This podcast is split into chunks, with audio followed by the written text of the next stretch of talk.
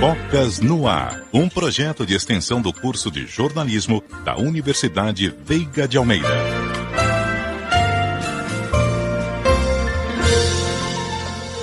Longo dos anos, o futebol tem sido amplamente dominado pela sua versão masculina, deixando as mulheres em segundo plano. O machismo enraizado na sociedade contribui para que o futebol feminino seja subvalorizado e negligenciado. Além disso, a falta de visibilidade é outra questão que prejudica o futebol feminino na Copa. As transmissões televisivas e o espaço midiático dedicado às competições femininas são limitadas em comparação com o futebol masculino. Para entender mais sobre a questão, a repórter Clara Simão conversou com alguns entrevistados. A jornalista e comentarista Aline Bordalo tem uma caminhada extensa no mundo do futebol, sendo a primeira repórter mulher a participar de uma transmissão de futebol no Ceará. Aline é comentarista do programa Elas em Campo e hoje nos conta um pouco sobre as dificuldades e barreiras a serem superadas no universo do futebol feminino. Eu acho que o futebol feminino no Brasil foi muito prejudicado por conta da proibição que aconteceu em 1941. As meninas já se organizavam para jogar futebol desde a década de 20 e aí veio essa proibição que durou quase 40 anos anos. Então você imagina, a gente tá, o futebol feminino ficou atrasado, paralisado, proibido durante quase quatro décadas. E isso atrapalhou o desenvolvimento e o interesse também da população. Então, para a gente se equiparar ao futebol masculino, vai demorar um pouquinho. Talvez se não tivesse ocorrido essa proibição, o interesse seria tão ou maior quanto o futebol masculino. A TV que vai transmitir ah. a Copa do Mundo já está fazendo um trabalho muito legal de toda hora colocar comercial sobre a Copa do Mundo e de e ficar repetindo o nome das jogadoras que vão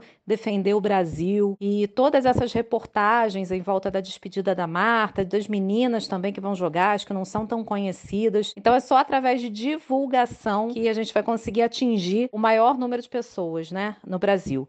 E as redes sociais são muito importantes para isso, tanto das jogadoras quanto com, de quem se interessa por, por futebol feminino, quem está ouvindo agora e gosta, divulgar também. É, eu divulgo muito futebol feminino desde que eu comecei a trabalhar no futebol. Eu sempre senti que elas eram muito carentes de divulgação. Então eu sempre procurava fazer matérias do futebol feminino. Então isso é importante, porque aí vai entrando organicamente na vida das pessoas que gostam de futebol em geral. Letícia Silva é uma verdadeira fanática por futebol.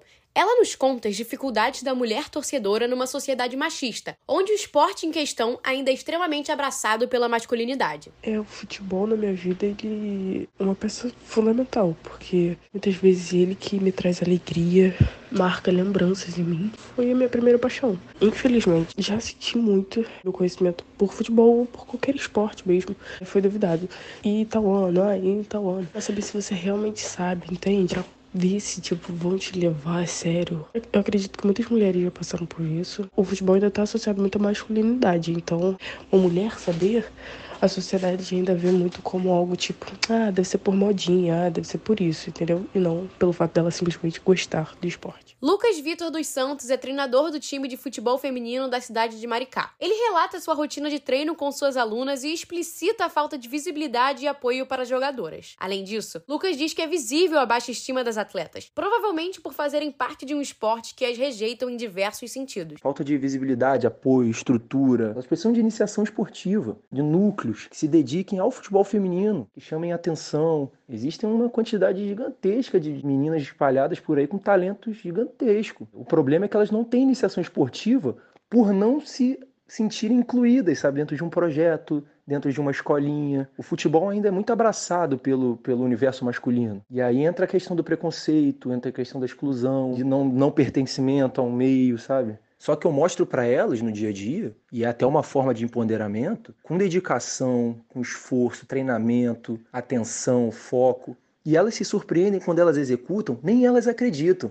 É tão intrínseco nelas que elas nem acreditam, às vezes, quando elas, elas executam coisas mirabolantes. Elas veem na televisão, elas executam no treinamento e elas se sentem empoderadas. Elas, Nossa, eu sei fazer. Mas isso é um resquício ainda da masculinidade que abraça o futebol. Elas sentem que ah, elas são incapazes. E aí eu mostro nos, através do esporte, não, vocês conseguem. Hoje a gente treina em espaços que as pessoas passam e se surpreendem. Nossa, equipe feminina boa, elas jogam bem. E aí eu escuto até as frases, né? nossa, elas jogam, parecem os meninos jogando. Aí eu falo, eu tiro. Não, elas parecem as meninas jogando e as meninas bem treinadas. Rayane Machado é jogadora do time de futebol feminino do Flamengo e hoje nos conta os obstáculos de sua carreira e também divide seus sonhos dentro da modalidade. A gente já, já costuma dizer que enfrenta por ser mulher, né? E ainda mais por ser uma mulher negra e jogar futebol num país super machista. Essas são as principais dificuldades que a gente encontra dentro da modalidade. É, vem diminuindo, só que ainda assim muito alto.